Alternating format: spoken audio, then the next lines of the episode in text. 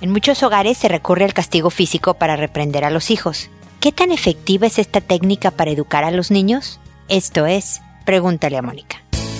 Noviazgo, pareja, matrimonio, hijos, padres, divorcio, separación, infidelidad, suegros, amor, vida sexual. Toda relación puede tener problemas, pero todo problema tiene solución. Pregúntale a Mónica. Porque tu familia es lo más importante.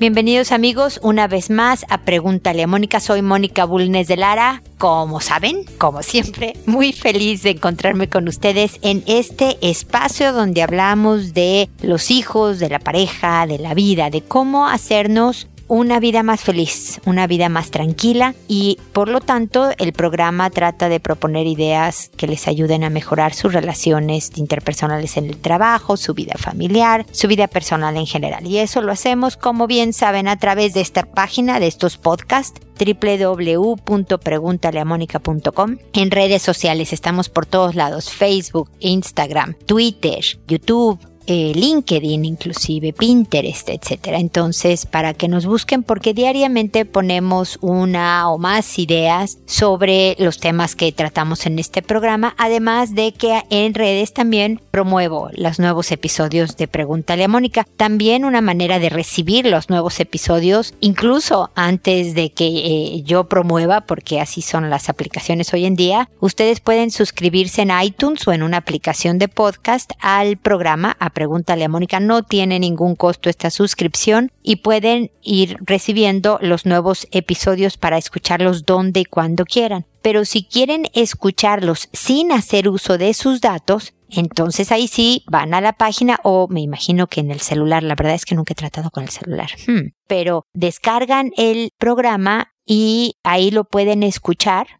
o sea, si lo hacen desde la computadora, tienen que subirlo después a su celular, por supuesto, pero así lo pueden escuchar cuando y donde quieran, pero sin hacer uso de Internet, de sus datos en su celular. Tengo dos libros también de educación de hijos, uno para fortalecer el carácter de los hijos y que no sufran de abuso, de reducir las probabilidades de que sufran abuso, ya sea bullying, sexual, cualquier tipo de aprovechamiento de los depredadores del planeta. También ahí explico cuando, por ejemplo, el hijo es el agresor, ¿no? Cuando es el hijo el que hace bullying a otros. Entonces es una guía muy rápida. Y el otro es de redes sociales y los hijos, el celular, la computadora, todas estas pantallas, cómo entenderlos y seguirlos formando adecuadamente. El día de hoy hablo precisamente de los hijos y el castigo físico, porque hoy por hoy, pleno siglo XXI, existen papás que castigan recurrentemente al castigo físico, a darle una nalgada, darle manazo, peor aún, darle con el cinturón, que ya eso ya es franco abuso. Y los papás que le dan el manazo, la nalgadita, que muchas veces de verdad le duele más a los papás que al mismo niño, dicen que le es efectivo el sistema.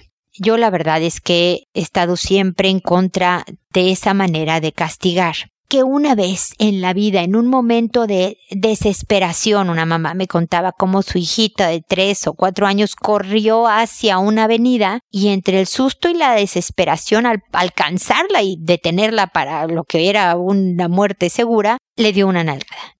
Ahí no pasa absolutamente nada. En momentos de seguridad y de vida o muerte uno reacciona de unas maneras diferentes y el susto nos hace actuar de determinada forma. Pero la verdad es que múltiples, incontables investigaciones han demostrado que no solo no enseña el castigo físico, sino que además provoca sentimientos que entorpecen una buena educación. Es decir, el hijo le tiene resentimiento a los padres o abuelos o las personas que lo golpeen para educarlo y por lo tanto muestra conductas como de venganza está menos dispuesto a portarse bien porque también te tiene que castigar de alguna manera tú que lo estás golpeando, ¿me explico? Además, le tienen más miedo que respeto. Hay papás que me dicen, pues perfecto, que me tengan miedo, pero que así obedezcan. Volvamos a lo que es educar a un hijo. Educar a un hijo es prepararlo para la vida real. No es para que me hagan mis favores, como yo bromeo con los hijos que les digo que para eso los tuve, pero no, es una broma, todos lo sabemos. No es para que me obedezcan como soldados, no, es para preparar a mejores individuos que nosotros mismos para la vida real. Por lo tanto, la educación, la disciplina va orientada a que sean momentos de enseñanza, que aprenda algo de cómo no se hace una cosa y cómo se debe hacer más adecuadamente de tal manera que garantice que se pueda construir un buen destino, una vida feliz, trascendente, del que se sienta orgulloso. El castigo no enseña nada. Detiene a lo mejor una conducta, sí, ante el shock del golpe, pero no enseñó nada. La verdad es que los papás sabemos qué es lo que le encanta a nuestros hijos hacer o tener o comer o... Y en ese, en las consecuencias de quitar privilegios, está más nuestro poder. Y por lo menos no sé ustedes, pero cuando mis hijos eran pequeños hace ya varias décadas, era mucho más efectivo castigarles el videojuego o la tele o eh, ah, ah, que haberles dado una nalgada. La verdad es que ellos sabían que para obtener el privilegio había que seguir las reglas de la casa. Y les digo, a través de haber formado a mis hijos, ya son jóvenes adultos ahora, fue efectivo. Les dejo toda esta información para que ustedes definan como los padres que son de estos niños que tienen el mejor camino a seguir, pero esta información, créanme, está fundada en incontables investigaciones. Así que recibo de todas maneras sus consultas para cualquier comentario adicional sobre el tema. Y precisamente con esto acabo mi comentario y hablando de consultas me dispongo a responderlas que como saben lo hago por orden de llegada, lo hago cambiándole el nombre a todo el que me escribe y los involucrados en el correo para proteger su anonimato a pesar de que es un programa que se escucha en todas partes del mundo, en todos los continentes afortunadamente, así que nadie va a saber quién eres tú. El correo, el mensaje es verídico cuando son muy largos, sí los edito, aunque en la página sí está estipulado que no puedan pasarse de 500 palabras para agilizar precisamente la escucha del programa. Así que sin más preámbulo me voy con Ivania. Hola, mi hijo de tres años en su lenguaje mientras estábamos jugando se bajó el pantalón y me pidió que le pusiera mi lengua en su ano. Yo le dije que por qué, que quién le hacía eso. Y él me dijo que el papá. Le volví a preguntar y él me enseñó con su lengua cómo le hacía y en dónde le hacía. Lo extraño es que no le tiene miedo a su papá, ni está eh, con comportamientos extraños, pero me preocupó mucho y quiero saber qué hago. Gracias por responderme. Mira, definitivamente esto es algo que requiere de rápida y drástica investigación. Lo primero que te sugiero es que lleves a tu pequeñín al pediatra para que le haga un chequeo físico de verificar que todas sus partes, sus, especialmente sus genitales, están intactos, que no ha sido víctima de abuso. Es muy raro, es prácticamente imposible, te podría yo decir, que un niño de tres años mienta con cosas tan específicas. A esta edad él puede mentir que él no fue el que se comió el único caramelo que quedaba cuando él y él, tú nada más estaban en la casa. O puede incluso mentir a los tres añitos, aunque es generalmente edades más grandes, acerca de si fue él el que rompió o no rompió algo, sobre todo si te nota con tono enojado preguntándole. Pero de esto no mienten, no tienen tanta información, no tienen cómo saberlo. Por lo tanto, es, es, muy posible que sea víctima de abuso Ivania. Y para eso hay que hablar con el papá y hay que, eh, que iniciar una investigación. Antes de correr a denunciar, que sería el paso lógico, si es primero hablar con él. Si es necesario que algún familiar tuyo esté contigo para verificar que la versión sea correcta para que también se cuide mucho el papá de lo que está diciendo, lo más probable es que lo niegue, pero si ustedes están separados, definitivamente este niño no puede estar solo con él, el niño puede ver a su papá en tu casa o en casa de, eh, tu hermana, de tu mamá, de alguien que pueda vigilar esta convivencia. Si no están separados, la cosa es más seria porque estas son conductas sexualizadas que pueden continuar hacia un abuso mucho más dañino y más permanente. Si no lo saben, les cuento que los primeros perpetuadores del, del abuso sexual, los primeros pedófilos acusados y confirmados y encarcelados, el mayor número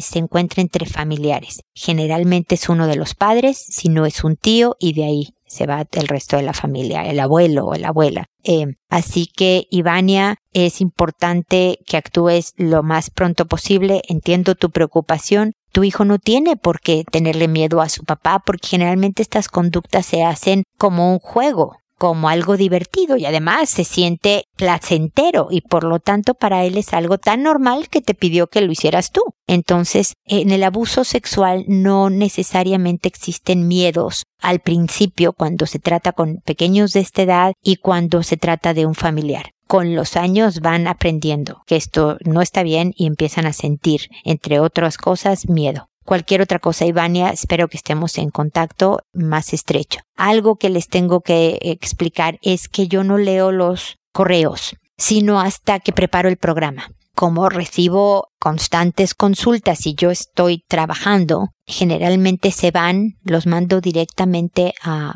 la lista de consultas por resolver, por eso voy contestando en orden de llegada, sin leerlos. Y hay veces que me entero de casos de abuso como este Ivania, pues tiempo después. Lamento no llegar tan rápido a tu vida, espero no estar demasiado tarde y que sea todavía tiempo de acción. Digo demasiado tarde porque tú ya hayas actuado, lo cual estaría perfecto pero créeme que estoy apurando eh, y acortando los tiempos de respuesta lo más posible para llegar a ustedes de la manera más ágil, ¿ok? Seguimos en contacto. Jackie, por otro lado, me dice buenas noches, tengo una inquietud enorme, ojalá pueda apoyarme. El día de hoy mi hija de seis años y su primita de seis años se metieron a jugar a la recámara de la prima. Después de un ratito me asomé por la ventana y estaban debajo de la cobija. Al tocar la puerta mi hija sale y su primita estaba sin blusa. Le pedí a mi hija que saliera puesto que no me agradó. Al hablar con mi hija seriamente me dijo que jugaban con los peluches a la mamá y el papá y que ella era el papá y que su prima le pidió que le diera besos en el cuerpo y en la boca. No sé cómo manejar el tema, si debo de hablar con los papás de la prima, cómo debo de guiarla, debo de regañarla. Todas muy buenas preguntas de aquí, no, no debes de regañarla. Esto es una exploración propia de la etapa, pero se le debe de indicar que esto no se hace que puedes jugar siendo una niña pequeña al papá y a la mamá, pero los besos, los abrazos, lo que hacen los papás y las mamás en la vida real es de grandes y no lo hacen los niños pequeños. Con estas palabras así muy de niñito chiquito, explícale claramente que eso no se hace y que si alguien se lo propone debe de decir que no y contarte a ti. Para eso debes de tener un tono tranquilo y acogedor, digamos que, que abra canales de comunicación porque si tu hija te ve enojada, tensa, que vas a super castigar a su prima, que vas a hacer algo tremendo, no te va a contar,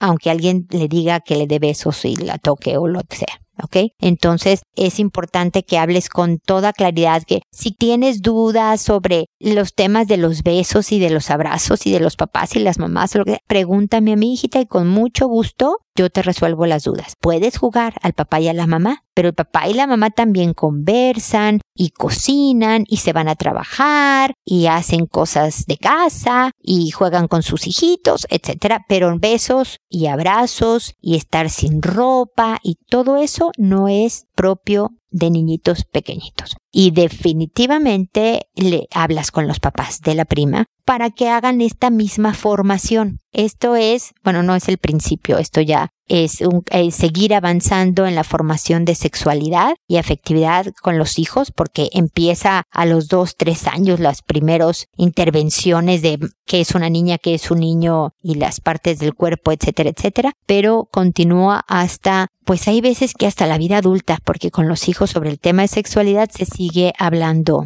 el resto de la vida en diferentes formas y de diferentes temas. Al final ya los hijos acaban enseñándole a los padres, pero igual es un tema de conversación en donde la parte valórica, lo que para ti es importante como familia, Jackie, que quieras que transmitirle a tus hijos, eso debe de persistir a lo largo de los años. Entonces, esto hacen los niñitos y las niñitas de, de la edad, especialmente cuando son de la misma edad, no se considera abuso, sino experimentación es natural, pero así como es natural de repente, no sé, hacerse eh, cuando tienen dos años o tres, hacerse en los calzones porque no llegaron al baño, igual se les tiene que enseñar qué se hace al respecto, ¿no? Como si deben de actuar cuando les ganen las ganas y como no, qué es lo que no deben de hacer, como quedarse, por ejemplo, con el calzoncito sucio todo el día o cosas así. Así que no es para regañarse, ¿ok? Así que bueno, cualquier cosa seguimos en contacto, Jackie.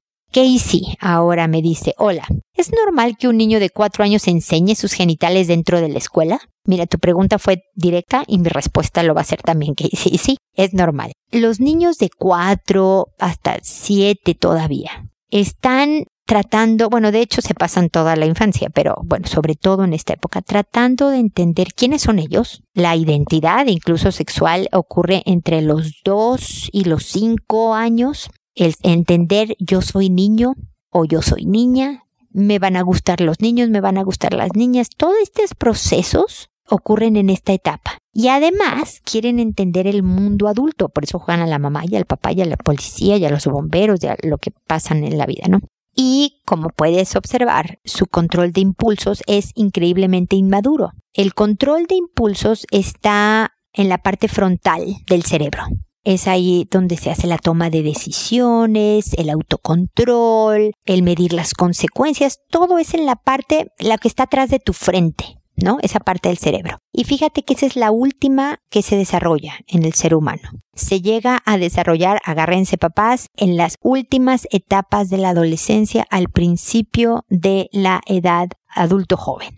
Pero esto no quiere decir que como ocurre o se termina hasta los 19 años, es hasta entonces que mi hijo va a aprender a autocontrolarse. No, precisamente se cierra ese capítulo, mi hijo aprende autocontrol porque yo desde los 2, 4, 7, 9, 5, de cualquier edad, le estuve diciendo esto no se hace, esto sí se hace, espera tu turno, ayúdame con esto. Todas esas acciones que parecen no tener relación con el autocontrol lo tienen. Así que bueno, ya no fue tan corta y directa mi respuesta, Casey, pero espero que toda esta información te sirva. Es perfectamente normal.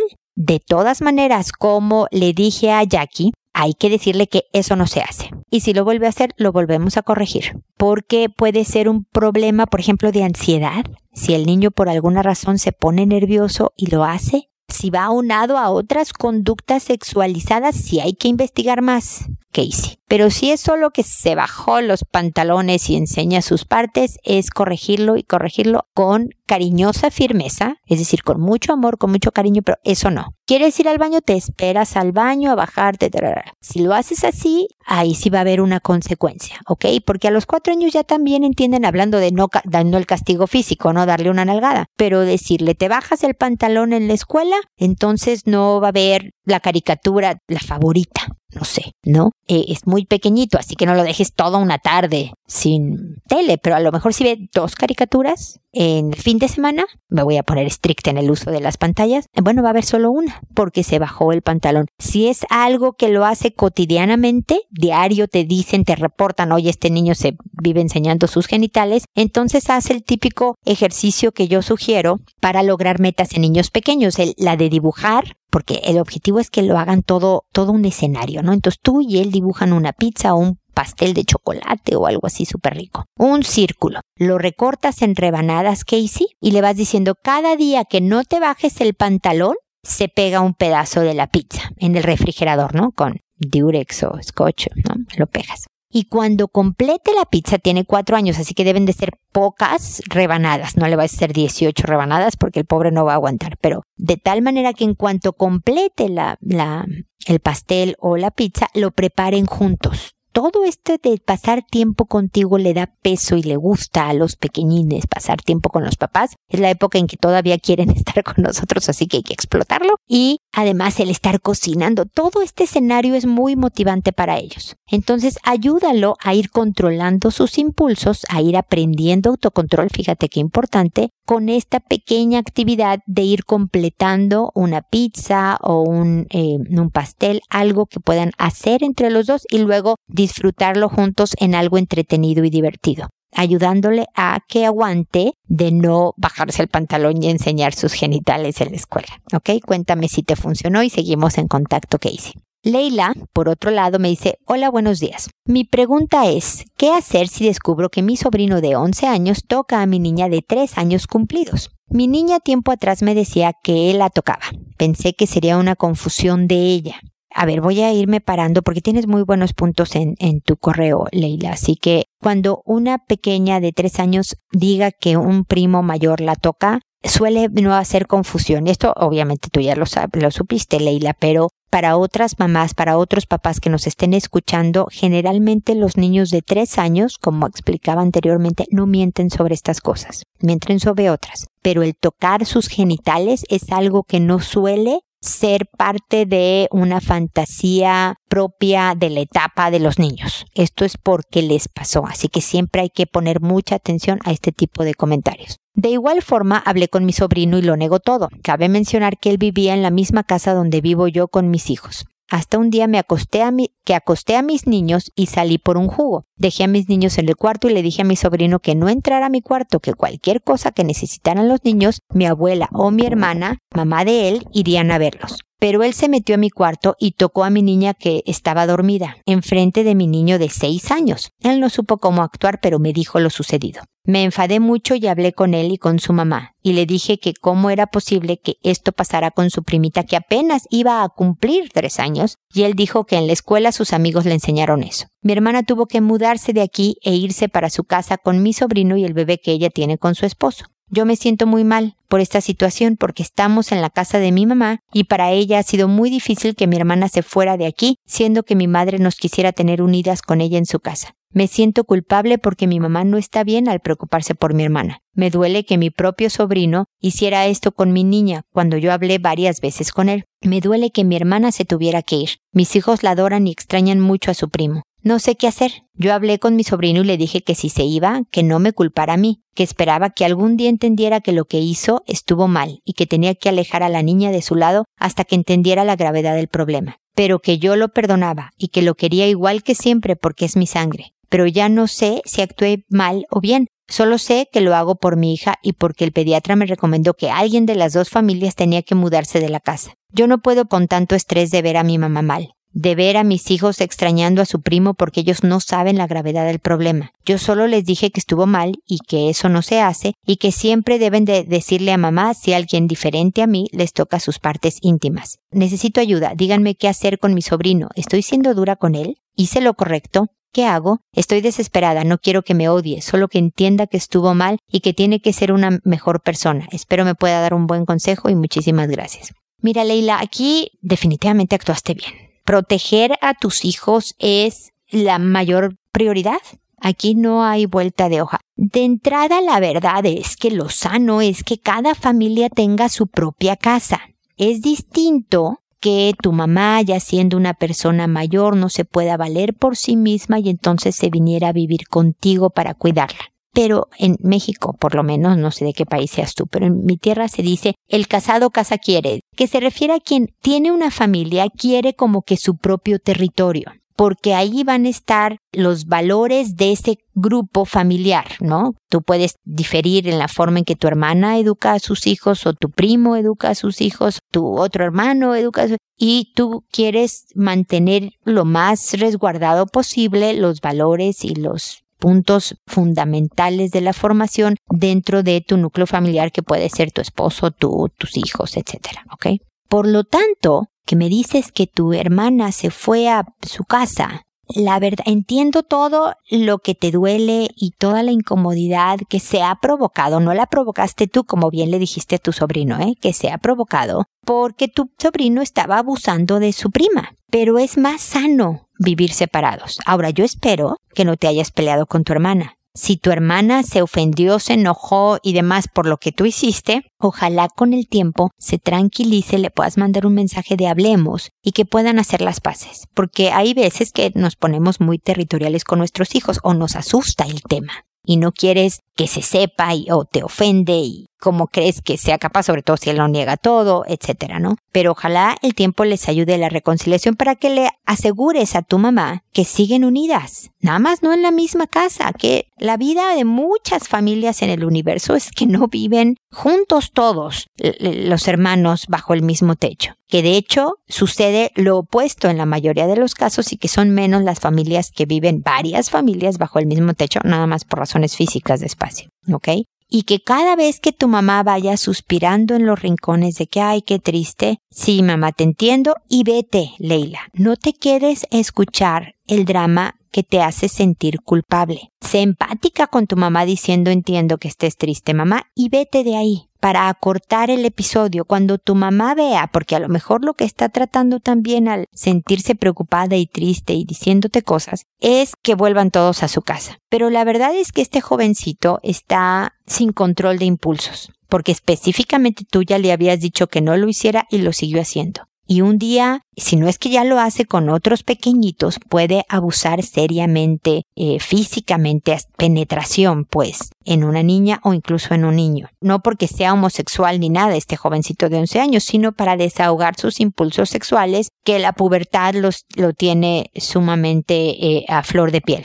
Entonces es bien importante mantenerlo lejos y que si se juntan no pueden bajo ninguna circunstancia estar solos los niños con su primo. Pueden verse, por supuesto que pueden verse, vamos al parque a jugar todos juntos y tú no pierdes de vista a tus hijos y a tu sobrino, con tu hermana conviviendo todos juntos, para que el niño sepa que efectivamente puede encontrar una, una resolución positiva familiar a toda esta situación, pero de que necesita ayuda, que si tu hermana no lo está orientando, guiando, enseñándole autocontrol, como lo mencionaba yo antes y demás, necesita por lo menos momentáneamente el apoyo terapéutico de algún especialista que le ayude a que no se convierta en un pedófilo porque no es abuso, como mencionaba yo antes, cuando es con niños de la misma edad se considera experimentación, pero aquí el abuso es claro y sobre todo después de que claramente se le dijo que no lo hiciera. Esto es un delito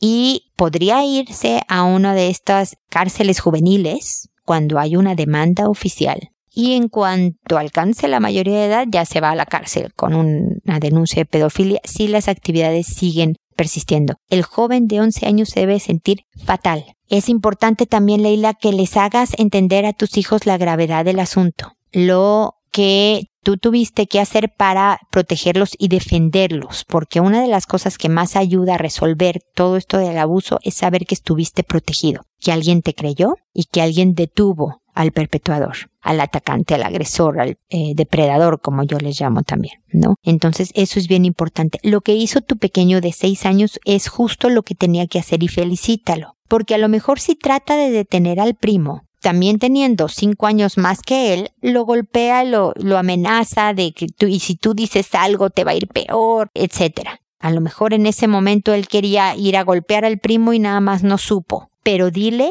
para que se quede tranquilo y no sienta culpas de que no hizo lo que tenía que hacer para defender a su hermana, que eso era defender a su hermana y eso era lo que tenía que hacer y felicítalo por lo mismo. No puedo hacer nada con tus sentimientos, Leila. Cada uno de nosotros necesitamos procesar las cosas con tiempo y decidir dónde vamos a acomodar cada cosa. Entiendo que no querías causar ninguna tristeza general en tu familia. Repito, y tú creo que lo tienes claro, tú no la causaste. Por lo tanto, tu culpa no tiene fundamento.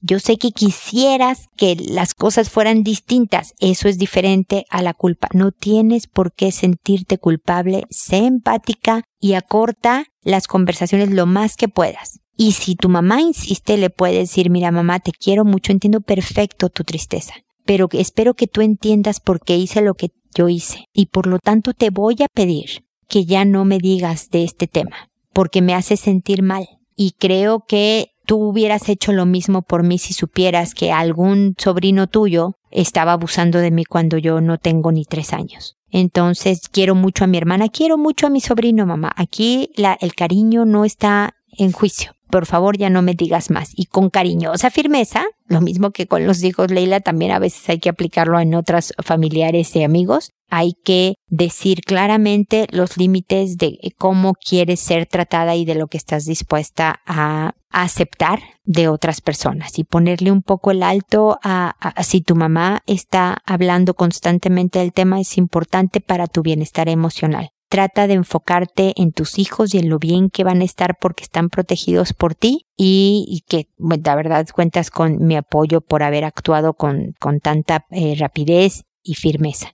Espero que sigamos en contacto para cualquier cosa que puedas necesitar. Mabel, por otro lado, me dice, hola Mónica, te cuento. Mi hijo de 5 años le pidió a un amiguito de la misma edad que le haga sexo oral y después se lo hizo él. Yo hablé muy seriamente con él porque me asusté, pero él me había contado unos días atrás que vio un video donde una chica le hacía sexo oral a un hombre. También lo reté muchísimo. Él se angustió mucho cuando lo descubrimos y me dijo que era un juego porque estaba aburrido, muy angustiado y avergonzado estaba. Y no le gusta hablar mucho del tema. Le pregunté varias veces si alguien le hizo lo mismo a él y él lo niega firmemente. Yo estoy bastante segura que nadie le hizo nada, pero me asusta la situación igual. Me gustaría tu opinión. Gracias. Sí, definitivamente, Mabel, aquí hay que tener mucho cuidado, porque como he mencionado en el programa, que al parecer debió de ser sobre sexualidad infantil y no tanto de castigo físico, pero se juntaron ahora sí muchísimas consultas sobre el mismo tema, es que es normal enseñar genitales, es normal de repente tocarle los genitales al compañerito de la misma edad o a la compañerita en esta exploración y en esto entender cómo es el cuerpo humano y qué se siente y bla, bla, bla. Lo que no es normal es hacer conductas específicamente sexuales que corresponden a la vida adulta, como lo hizo tu hijo de 5 años. La pregunta es cómo logró ver este video. ¿Dónde estaba? ¿Cómo tiene acceso a estos videos? ¿Quién no lo supervisó? Porque definitivamente en esta curiosidad y en este entender el mundo real, tu hijo no se le ocurrió mejor idea que decirle a su amiguito, pues hagamos eso que vi, a ver qué hacen los adultos yo creo que sabe que estuvo mal, sabe que no debe de hacerlo. Háblale sobre cómo puede hablar contigo sobre curiosidad, sobre investigar qué significa, todo lo que el tema de sexualidad o cualquier otro tema en realidad que quiera conocer a tus hijos, tú eres el mejor camino, tú y su papá son el mejor camino para tener una información confiable. Los amigos no lo saben todo, tienen tu misma edad. Yo ya tuve cinco, ya tuve diez, ya tuve veinticinco. Entonces tengo más información que te puedo ayudar. Ven conmigo y investigamos juntos. Pero esto no se hace, que creo que ya lo sabe. Pero aquí la moraleja también, además de la conversación sobre sexualidad, sobre con cariñosa firmeza dejar claro que esto no puede volver a ocurrir bajo ninguna circunstancia porque además puede lastimar a su amiguito física y emocionalmente y él se puede lastimar física, no va a entender emocionalmente, pero dile en tu corazón, porque a lo mejor no sé qué pasa si tu amiguito va y se lo cuenta a todo mundo y a ti te da muchísima vergüenza. Entonces te hirió tus sentimientos. Entonces no solo es que se pueden lastimar en sus genitales, que son partes muy delicadas y que tenemos que cuidar muchísimo y que nadie puede tocar, nadie puede ver, a menos que sean tus papás quien te está bañando el doctor y siempre con tu papá, tu mamá acompaña, bla, bla, bla, y que quede claro que eso no. Pero aquí el punto crucial, Mabel, que quiero concluir en, en esta consulta es la de cuidar lo que ven los hijos. Los dispositivos, las pantallas les han abierto un mundo, una ventana enorme a los niños y la verdad es que se ha visto que desde los 6, 7 años ya saben cómo conectarse al Wi-Fi de cualquier casa a la que llegan. Por eso insisto en que no deben, por ejemplo, tener eh, celulares, mm, em, o sea, que le den celulares a sus hijos, lo voy a decir mejor, lo más cercano a la adolescencia posible.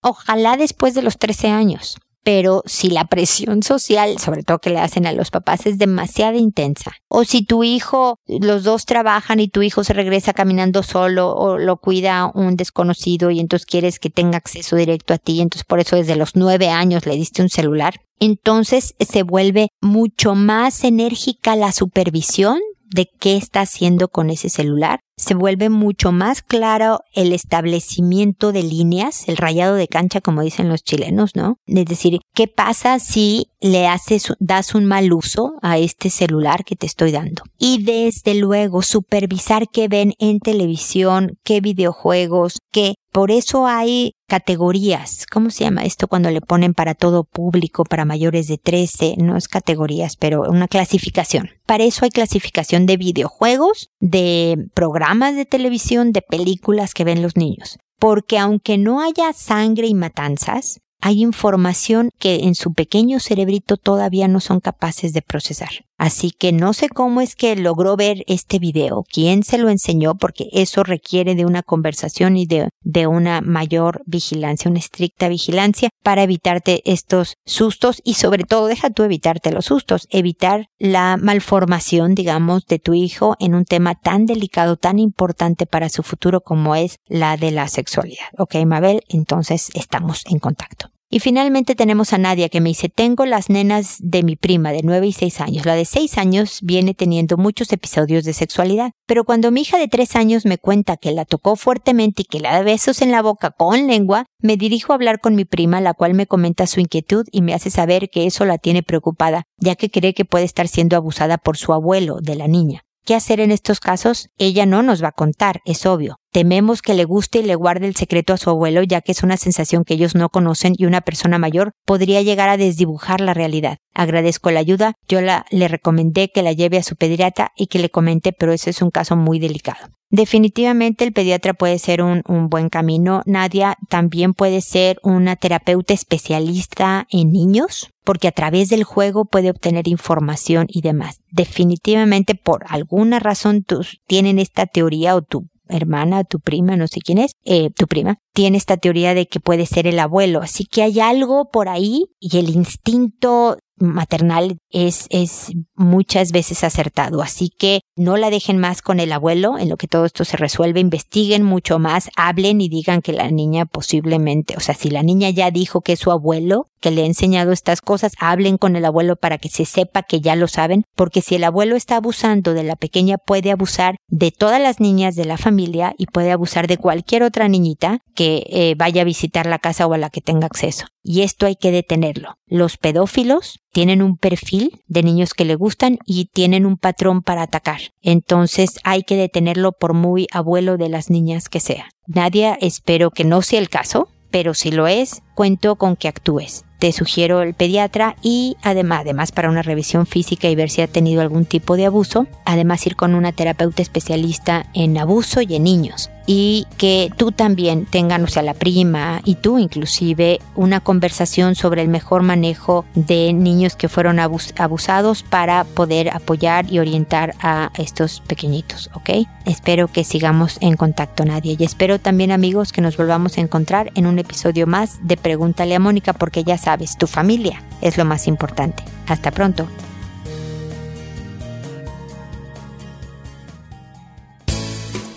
¿Problemas en tus relaciones? No te preocupes, manda tu caso, juntos encontraremos la solución. www.preguntaleamónica.com Recuerda que tu familia es lo más importante.